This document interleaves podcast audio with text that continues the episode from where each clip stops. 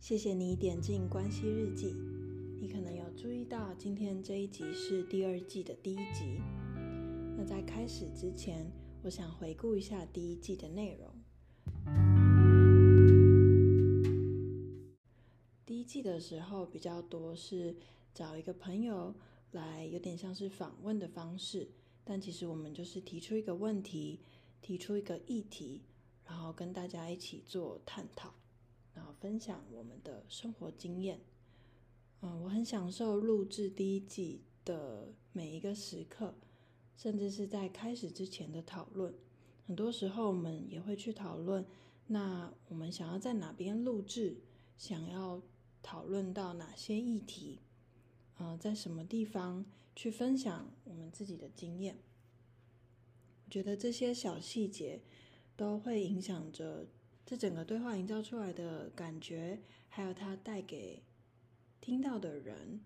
怎么样的想法和共鸣，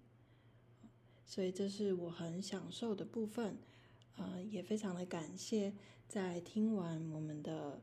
前面的四集之后有给予回应的朋友们，嗯，都非常的感谢可以收到这样子的回馈。也非常的喜欢这样子的互动，希望在第二季也会有新的涟漪出现。嗯，那这个第二季的内容呢，它的初衷是始于一个念头。嗯，我觉得第一个是想要慢慢的说话。嗯，听到这边你可能会觉得有点好笑，但是如果你原本就认识我的话，可能就会知道。我本来就是说话比较慢的人，呃，然后感觉在之前可能如果需要有一个议题的话，那就会先想好一些事情，呃，然后在录制的时候，因为有着对话的产生，虽然我知道我自己讲话还是很慢，嗯，但是可能相对的会比较快，呃，然后这个节奏或者是在过程中想到的事情，就也会。可能也有所的，嗯、不同，不会说是限缩，但是可能会稍微的不同。所以在这一季里面，想要分享更多跟生活有关的事情，嗯，我会把它定义为一个汲取生活碎片，但也不完全是碎片的一季，因为我觉得可能每一件发生在生活中的事情。其实都互相的有关联，我会觉得生活中很多的事情，即使是很小很小的一件事情，就像是刚刚说到第一季的时候，我们也会去决定要在哪里录录制。嗯，我觉得像是这样很小的事情，其实都和我们怎么生活、对待生活的态度是什么有关联。嗯，想到这里，我就想到。啊、呃，我常常在分享我的生活的经验给朋友的时候，会听到一个回馈。啊、呃，这是一个一个朋友他之前说的，他就说他觉得我很好笑，嗯、然后他的好笑好像是指很可爱的意思，嗯，然后我就问他说，哦，那这个是什么意思？他就说，嗯、呃，好像因为不管跟我聊什么事情，就是都很就是都可以聊很多很多事情。可是好像聊到最后，我都会讲回我的工作，嗯，但不是说我都会一直去讲我的工作，而是我在讲事情的时候，很多时候都是与我的工作有关。那我的工作可能就是，啊，我的工作就是在做心理咨商这件事情，啊，我的领域是婚姻与家庭治疗，所以它是和人与人之间的关系高度相关的。也可以说是，它是和整个家庭啊、朋友、社会的系统相关的。所以我觉得，嗯、我的朋友会这样说也很有道理。因为像是刚刚提到的这个，跟这么多的系统相关，那这些事情不就是发生在每一天、每一个时刻生活中的事情吗？嗯，我觉得可能这跟我自己看待事情的方式有关。嗯，所以很常在对话里面就会这样子去讲到这些这些议题啊，跟家庭有关，跟人与人的关系有关。那我的朋友就会觉得我好像就会绕回我的工作，然后他们觉得这样子是一件也是一件蛮好的事情，对，然后他们也觉得很有趣，嗯，对，好像说到这里有一点点偏题了，不过就是想要说的是第二季，呃，主要就是想要讲一些生活的心得，有的时候可能是我在生活中的练习吧，呃，也不见得完全就是一个很很完整、很很有架构的思考。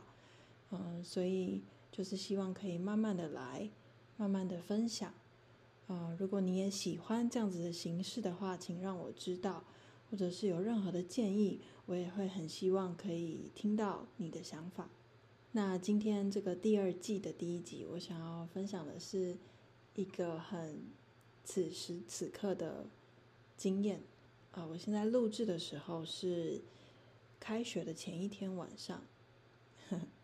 嗯，我不知道大家对于开学前一天晚上的感受是什么。嗯，今天晚上我是从市区，就是因为现在在芝加哥生活，然后在市区工作。我从市区工作完，搭地铁搭了一个小时吧，回到家。回到家之后，我就先煮了饭，这样子，因为今天好像都还没有怎么吃到一餐，所以煮完饭之后。就继续把还没有完成的工作做完，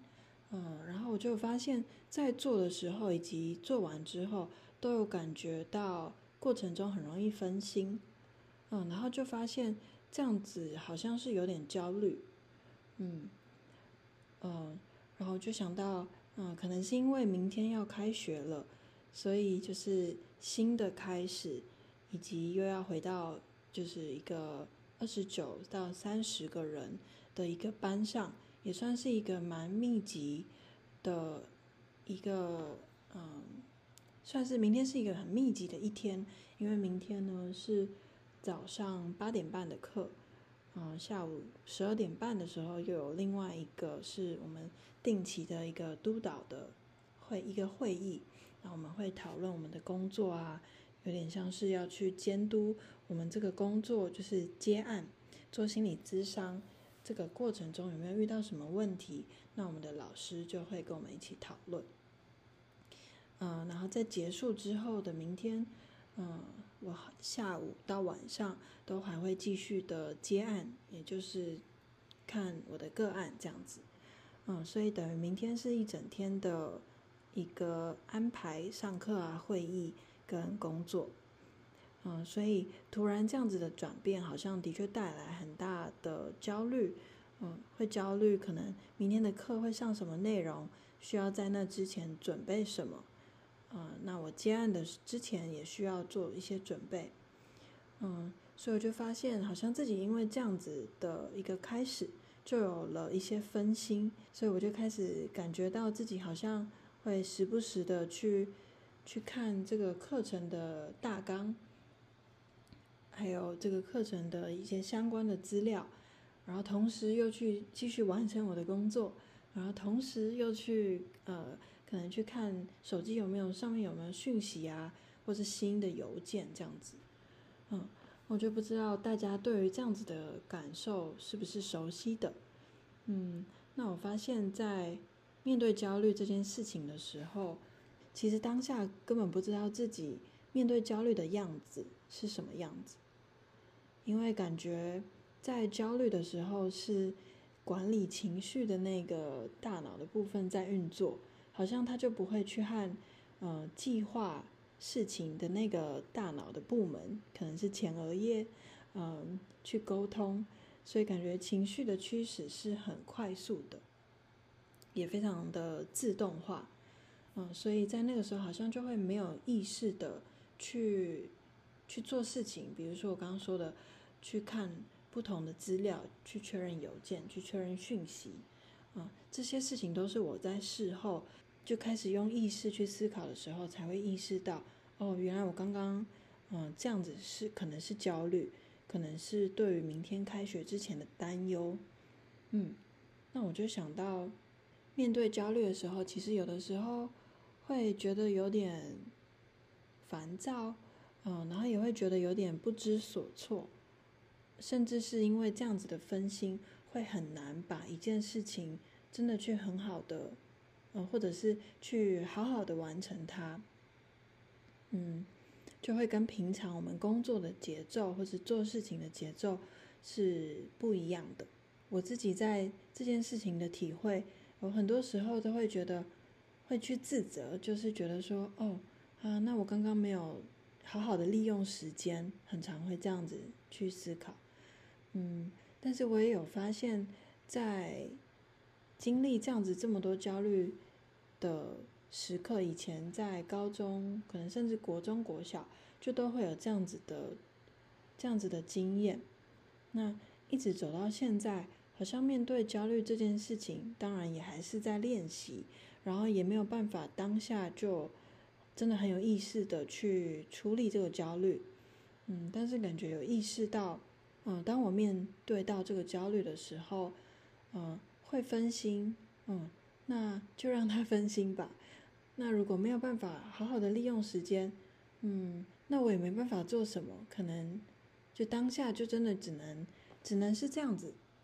那就会这样想说，不知道你在听的时候会不会觉得这样子好像很佛系或是很颓废？可是我就会想说。嗯，但是当下我们真的没有办法去控制，啊，因为这个就是焦虑这个情绪它出来的时候，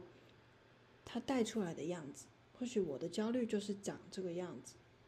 那我就会想说，哦，那不然我去认识他好了，就很像是把他当做一个朋友吧。就想说，哦，原来我的焦虑出现的时候，它是长这个样子的，它有可能有这样子的。呃，形状这样的气味，这样子的行为表现，嗯，虽然我可能真的没有很喜欢，可是那他就是这个样子啊，我是不是应该要接纳他呢？嗯，那我就发现，呃，这样子的接纳也不说，也不能说是颓废的，因为，嗯，感觉在接纳他之后，就比较理解，那我可以怎么去跟他跟他相处。嗯，比如说我可能在分心的时候，我就发觉，嗯，其实我还是有在做事情的，嗯，或者有的时候可能在分心的时候，我没有办法做任何事情，那那是不是我其实那时候真正需要的是休息呢？嗯，我觉得有的时候可能表现出一些行为，并不是我们脑袋希望我们这么做的事情，可是有的时候会去思考。那这个是不是我的身体，或者是我的嗯心情，那时候需要做的事情？比如说休息，比如说不要做任何的事情，那就让那个情绪存在在那个空间跟时间段里面。我不知道这样说会不会很复杂，或是很难理解，但是真的要说这件事情有一个，就是面对焦虑有一个结论吗？好像也没有，嗯，我觉得可能很难去说到底要怎么去面对焦虑，或者是怎么看待这个事情。我觉得可能对于每个人的经验都会是不一样的。不过，刚刚的分享有点像是我自己在这个练习的过程中会去思考的事情。虽然有的时候也觉得要跟自己没有很喜欢的情绪做朋友。真的是一件很难的事情，但是在这个练习的过程当中，就会觉得，那这个是不是也是接纳自己的一部分？虽然说今天如果遇到了，真的遇到了一个朋友，那我们发觉感觉跟他的调调很调性很不合，嗯，然后你就会很明确的知道，啊，感觉可能不会跟他成为很深交的朋友，那我们就可以做这样子的决定。可是当我们面对到自己，的内在的一个不同的部分、不同的情绪的时候，就会觉得有点矛盾，因为它还是我们的一部分。嗯，我觉得现在在练习的，真的就是去接纳那些可能我没有很喜欢，或是当下觉得还不太能够接受的部分。或许我没有真的不喜欢它，所以可能就会试着去接纳，嗯，试着去试试看。能不能够跟他跟这样的自己，这个部分的自己相处？嗯，这个大概是最近的生活的心得跟体验，想跟大家分享。那再来，我想要分享的是最近，嗯，应该也不算最近，大概是在年底的时候，或是年中到年底这段期间，我读了一本书，然后真的是一本我非常非常喜欢的书。它的英文名字叫做《All About Love》。最近我发现它出了中文书，呃，中译的名字应该是叫做《关于爱的一切》，作者是 Bell Hooks。那我也会把这个资讯放在 Podcast 的资讯栏里面。我想要分享的是它里面提到的一段话。那我会先讲它的英文原文。他说。The desire to love is not itself love. Love is as love does. Love is an act of will, namely, both an intention and action. Will also implies choice. We do not have to love, we choose to love. 这是一段在书里面提到的引言。嗯，我觉得它的中文，虽然我没有看过中译的书籍。但是，呃，我可以就是粗略的翻译一下。我觉得他在说的应该是说， 嗯、对于爱的渴望，并不是爱本身。嗯，听起来有一点点的抽象。接着他就说，爱就是爱，爱是一个，嗯、意愿的行动。他用 will 这个词，他说这个意愿呢，是包含着。你的意图，你的这个有意识的意念，以及你的行动，这个意愿呢，也包含了选择。他说：“We do not have to love。”我们不一定，不是一定要去爱。我们 “We choose to love”，而是我们选择爱，选择去爱。啊，我觉得这是在我。读这本书的时候得到的最大的一个启发之一，嗯，就是他最后说的这一句话：“爱是一个选择的行动。”嗯，他也常常会去讨论说，我们常常会说坠入爱河这件事情。他说，其实可能根本根本没有坠入爱河这件事情。嗯，当然可能会有那样的感受，但很多时候那样的感受是来自于。可能我们生理上的反应啊，看到一个人的时候，对他的那种心动，但那个真的都是非常的生理的反应，不是说那是不真实的，那其实都是非常非常真实的我们身体心理上的反应。但是有没有坠入爱河这件事情呢？嗯，他说，其实爱这件事情，它更多的是一个有意识的选择。嗯。我不知道大家会怎么去思考与解读这件事情，嗯，但是我觉得在在我刚刚分享的这段话里面，他给我的很多启发是，因为我最近常常在思考一个大哉问，就是爱是什么？嗯，我觉得现在也真的很难说出一个答案，或许说很难，任何人真的很难去说出爱是什么。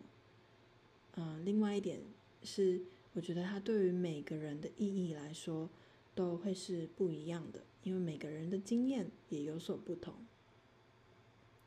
可是我真的很喜欢他说爱是一个选择。嗯，为什么会很喜欢他呢？是因为我觉得在我们面对嗯爱的时候，或者是在跟朋友啊聊天的时候。可能听他们分享的经验，常常会觉得，嗯，他们在跟伴侣的关系当中，呃，很多时候他们可能会有一些，会有很多的磨合。那这些磨合当然也都是正常的，因为人本来就不同，就有差异。嗯，我记得最大的一个一个句子嘛，在呃上课的时候，老师说。他说：“其实婚姻这件事情就是一直在平衡差异，或者是说去调协调双方的差异，这就是婚姻这件事情在做的事情。嗯，那我觉得这真的就是很需要你选择去爱，而不是你坠入爱河。因为当今天如果我们要去协调与对方的差异的时候，如果我不是选择去呃投入这段关系，去爱这个人，那去协调差异这件事情会不会变得很像一个累赘呢？如果我觉得我今天是坠入爱河，嗯，我会不会觉得协调差异是一个我不需要做到的事情？嗯。可能再讲得更清楚一点，我觉得选择去爱这件事情，它意味着爱或是关系这件事情，它是伴随着一些责任的，一些我们要做的事情。嗯，我会觉得这个责任，它不是像我们说的工作的责任这样子的枯燥乏味，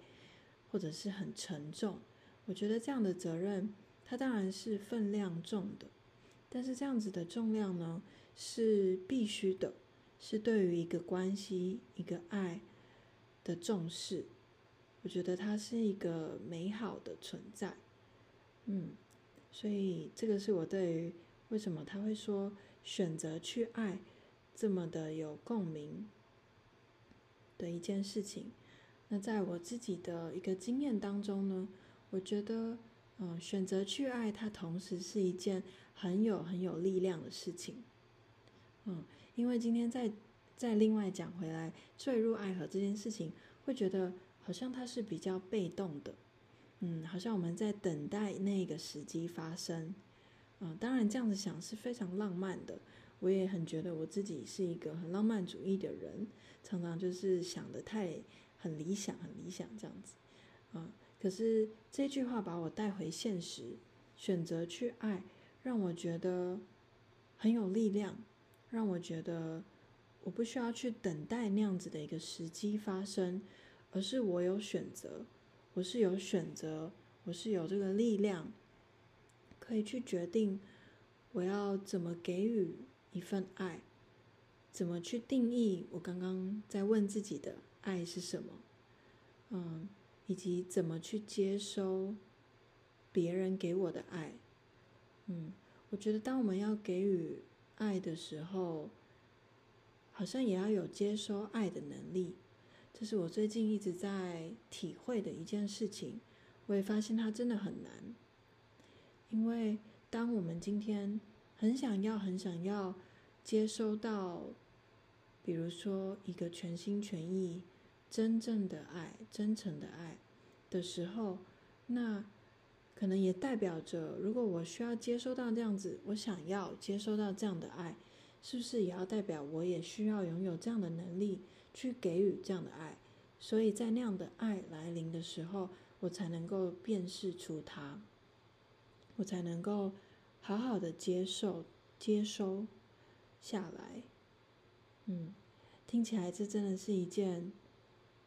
分量很重的事情。我在自己在想。的这个当下，我也感觉到自己的心里面好像变得重重的，嗯，然后坐的姿势好像也变得比较放下来了一点，感觉是因为有了那个分量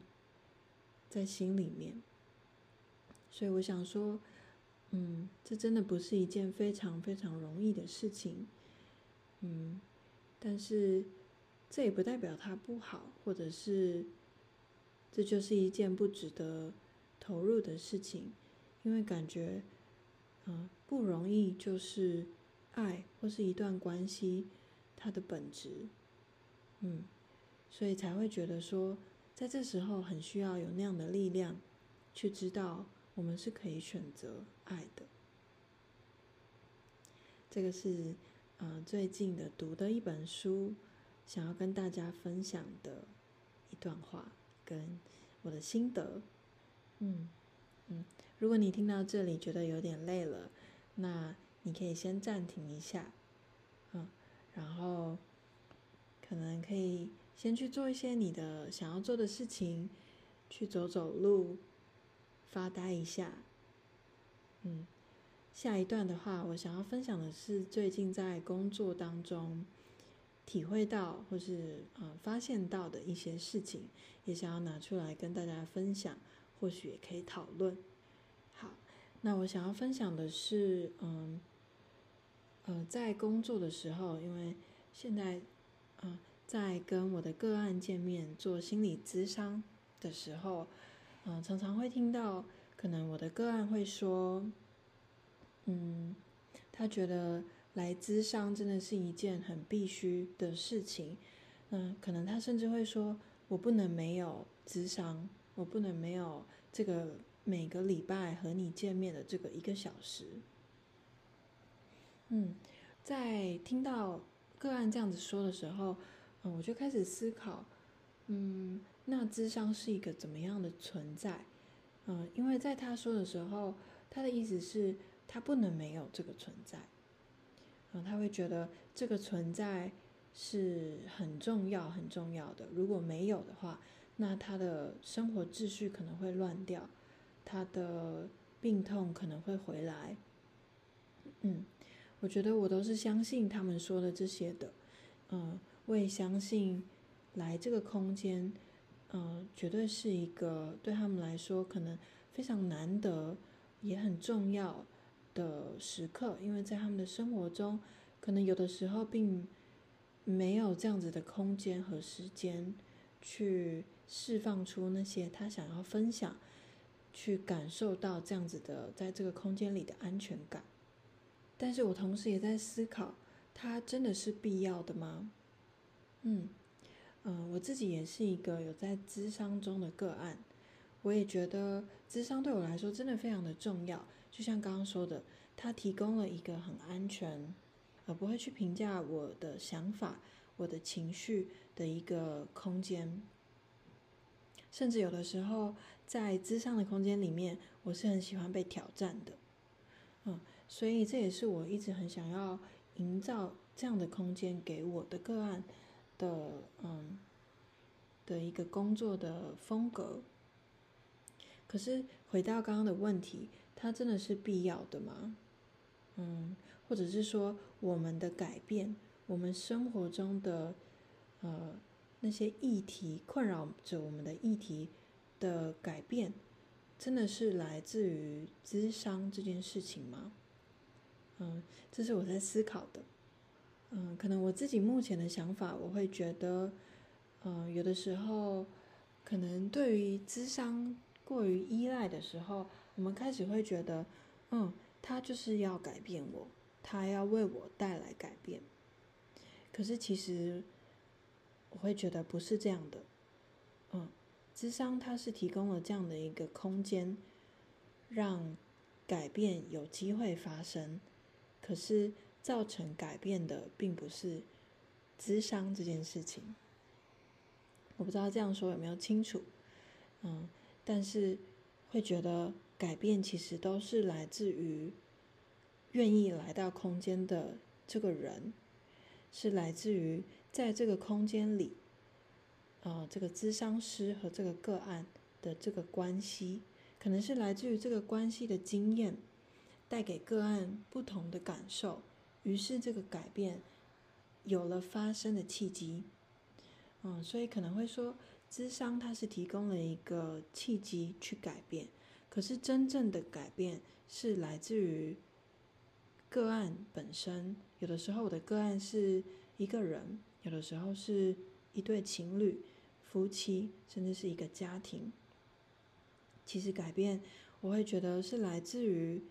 他们本身的，嗯，这些都会是，嗯，发自于他们内在而看到的转变。嗯，这真的是一件非常非常困难的事情。可是他同时也真的很有力量。嗯，我想要分享的是，在这里我就想到，在去年的年底，嗯，我在跟一个个案见面的时候，嗯，每一次咨商的结束，都会在最后的可能五到十分钟，会我就会问我的个案说，嗯，那今天你还有没有就是想要说的事情，是我们刚刚还没有机会讨论到的？嗯，那。那个时候，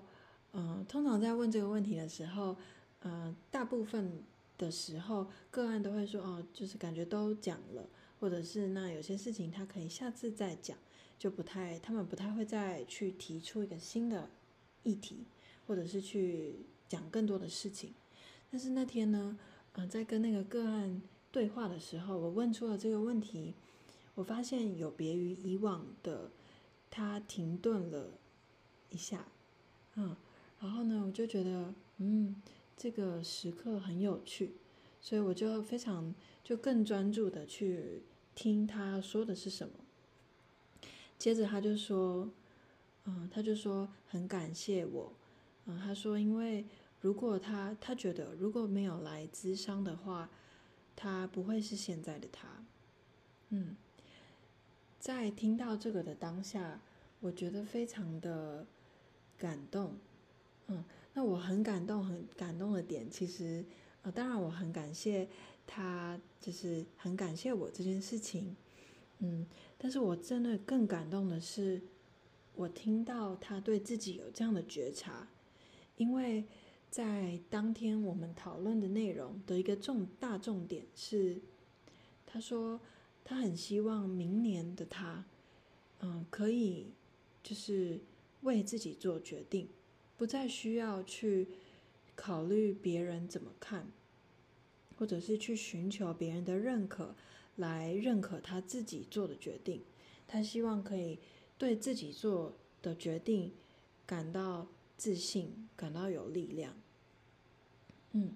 那我就想到他最后说的这句话，嗯，他在跟我说他选择来咨商这件事情的时候，我就想到，我也同时跟他说，我就说，嗯，对耶，嗯，来咨商这件事情真的是你自己的决定，因为即便他身边的人都不同意也不认同，嗯，他还是不顾一切的每个礼拜规律的来到这个空间里。去，啊、让他自己有这个机会跟时间，还有空间，嗯、去经历他正在经历的事情。那我就想到，我觉得真的是一件好有力量的事情。我记得那个时刻的我，我的头皮或者我整个人都是发麻的。就是当我听到他说这件事情，以及我接着意识到，对耶，来咨商这件事情，真的完全就是一个例子。一个他为自己做决定的例子，然后这个同时呢，他的这个回应也让我发现到，嗯，那他对于他自己做这个决定，他是感到很感谢的，他也觉得他有从中得到一些他很喜欢的心得，这个经验是好的，嗯，所以我就这样跟他说，然后他也突然就觉得，哇，真的耶，就是他自己也很惊讶。的发现了这件事情，所以我觉得那个时刻真的是一个好神奇的时刻。嗯，不知道他那时候身体的感受是怎么样，但我自己身体的感受真的是觉得，哇，整个人都因为这个神奇而觉得身体麻麻的，就觉得哇，真的太太神奇，太开心，太为他感动了。嗯。嗯，所以这个会讲回刚刚又开始讲的是咨商这件事情的意义，以及改变是来自于个案的本身。因为我觉得在这个例子就很明显，真的是他自己做的选择。其实也会有点像刚刚中间讲的，就是爱这件事情是一个选择，嗯，或者是它是一个意愿的事情。来到咨商这件事情，啊，这个决定也是一个意愿。也是一个我们做出的选择，所以当我们拥有这样子的力量的时候，嗯，感觉我们去选择的那件事情，它就会为我们带来这样子，在某个时刻，它会带来一个神奇的体验，会让我觉得有一些好的经验。嗯，当然这个选择它不会是容易的，也像是刚刚有一直说到的。嗯，不容易，可能也是它的本质。嗯，之前来在咨商的过程中，常常也会跟个案说，嗯，这真的是一件很不容易的事情。嗯，所以今天我知道，我们可能这个对话不会是完全完全的舒服的，可是也就是这样子，嗯，我们的对话不会每一次都是舒服的，不会每一次都让我们有新的发现，因为这就是过程。嗯，我们并不是在追求一个很快速见效嗯的一个疗程，这个真的是一个很需要慢慢来的事情。嗯，感觉好像还有更多可以分享的，但是这个是我今天想到以及想要分享的事情，希望大家都听得嗯觉得舒服。如果你有其他的感受，不同的不同于嗯我的想法的经验啊，或是感受，我也很希望可以听到你的声音。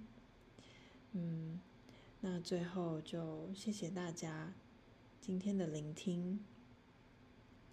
希望大家在新的一年，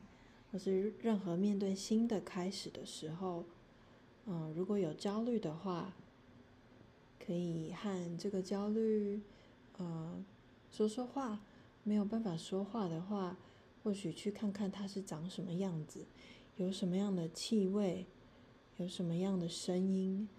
嗯，甚至他可能在和你说什么样的事情。在新的一年，希望大家都可以在你的生活、你的关系里有一些体会。嗯，那今天这一集就到这边，谢谢你的聆听，我们下集再见，拜拜。